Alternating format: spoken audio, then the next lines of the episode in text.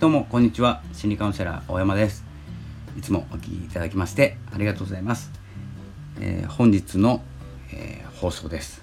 5月6日ですね。連休明けました。でもですねもう思うようにうまい具合にですねお仕事ができないとか、えー、またですね動きづらくなってきたんじゃないかなと思っております。えーと、私もですね以前、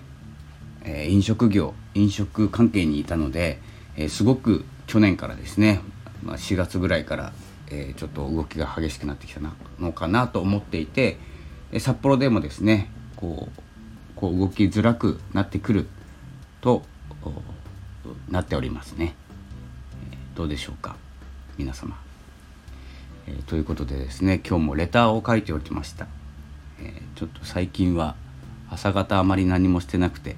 昼頃から活動してます。でレターはですね、えーと、テキストでこの音声で発信している内容もよりもですね深い内容というかですねより感情を込めて、えー、いますので、えー、レターの方よければ受け取ってください。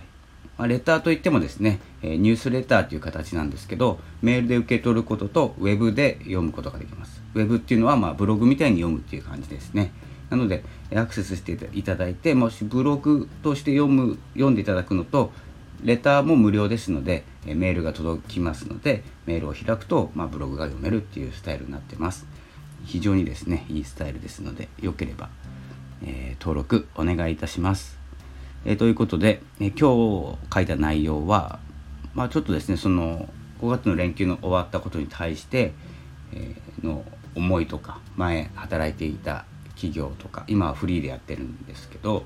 え企業のお話とかを書いてます。結構ですね、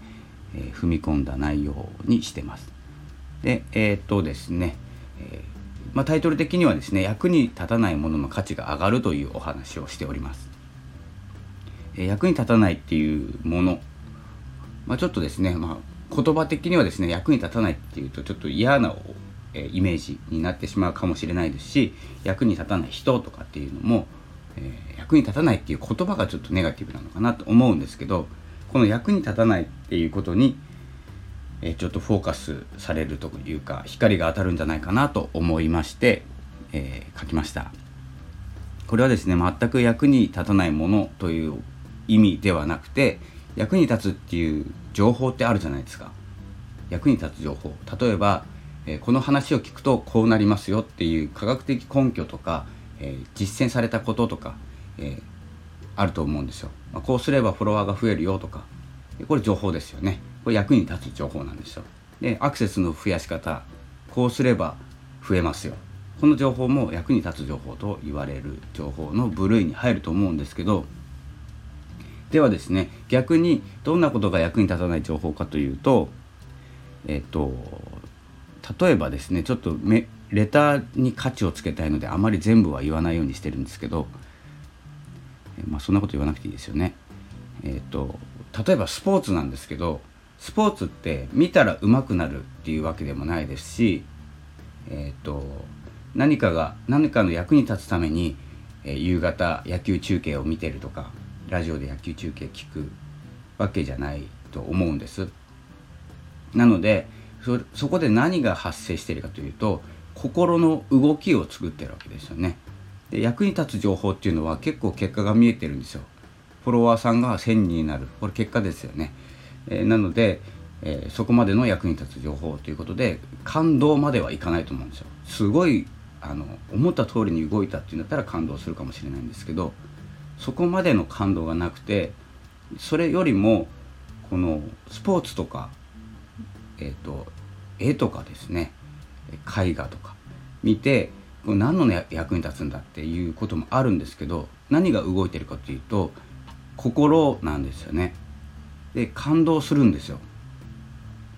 で今回ですねこの役に立たない情報っていうのがやっぱりスポーツとか何て言うんですかねもう芸術的な感じ芸術的なことに関して言うと見てても何か自分の役に立ったかって言ったら役に立ってないけどやっぱり惹かれるじゃないですか。ということは心が動いてるし心が求めてることなんですよ感動って。で、えーと、感動が動かないとどうなるかというとつまらないんですよで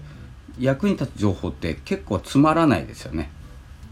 いや楽しいっていう人もいると思うんですけど基本的に役に立つ情報ですって言って手に入れた情報って基本的にはつまんないです。なぜなら目的が見えてるからですよね。いいんですよ。いいんですけど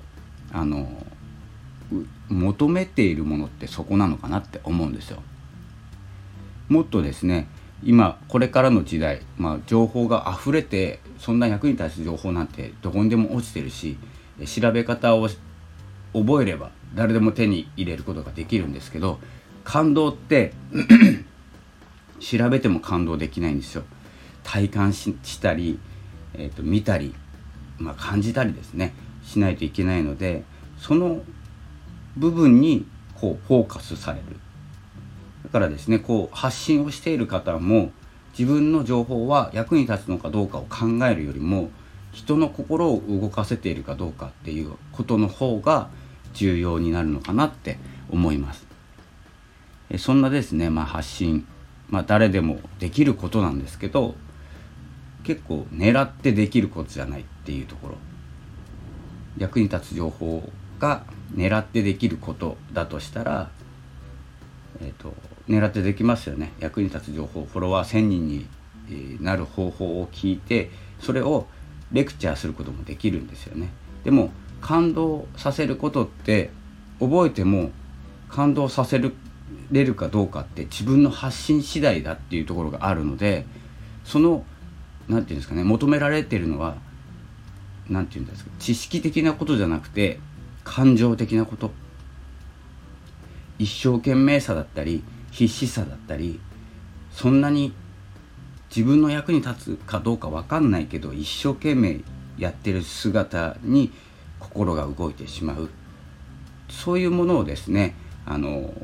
求めていく時代になるんじゃないかなと思います。まあ、情報が溢れているからこそなんですけどね情報がある一定の情報があってからこそなんですけどもちろんですね価値ある情報は価値あるんですよ。でも価値ないことの価値っていうのを考え始めるようになるのかなって思ってます。まあ、ちょっとですね、まあ、自分の思いなんですけどそういう方面でこう情報発信とかしていければなと思います。ラジオに関しても、えー、役に立つ情報誰かのためになる情報はいいんですよ。有益な情報なので。例えば月1万円稼ぐ方法とかでもいいんですけどそれよりも本当にですね何ですかね感動できる情報っていうのかな。心が動くことって発信者の熱でしかないっていうところがあるので考えてできることじゃない。もう本当にまあ演劇を習ってる人だったらもしかしたらできるかもしれないんですけどまあそれもですね結構大変なことだと思います。ノウハウを学ぶよりもよっぽど。フォロワーを増やすとかアクセスを増やすとかって結構ですねまあ何て言うのかな1ヶ月ぐらいあったらできるんじゃないかなと思ってます、まあ、増えるかどうか分かんないですよ。教えるぐらいは。ノウハウなんてあの誰でも知ってますから。そんな感じですぐにはできないけどすぐにはできることそれはあの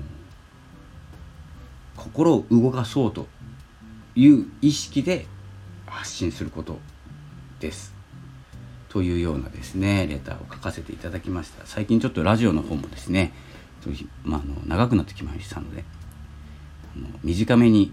え撮っていきたいと思います。えーですね、まあ、そんな感じでレターとか書いてますので、えー、よければですね、まあ、最後に宣伝させていただくと、えー、受け取ってください、まあ、ブログの方でも読んでいただければと思います。それではまた、えー、ラジオの方も更新していきますのでよろしくお願いいたします。ではまたお会いしましょう。ありがとうございました。さようなら。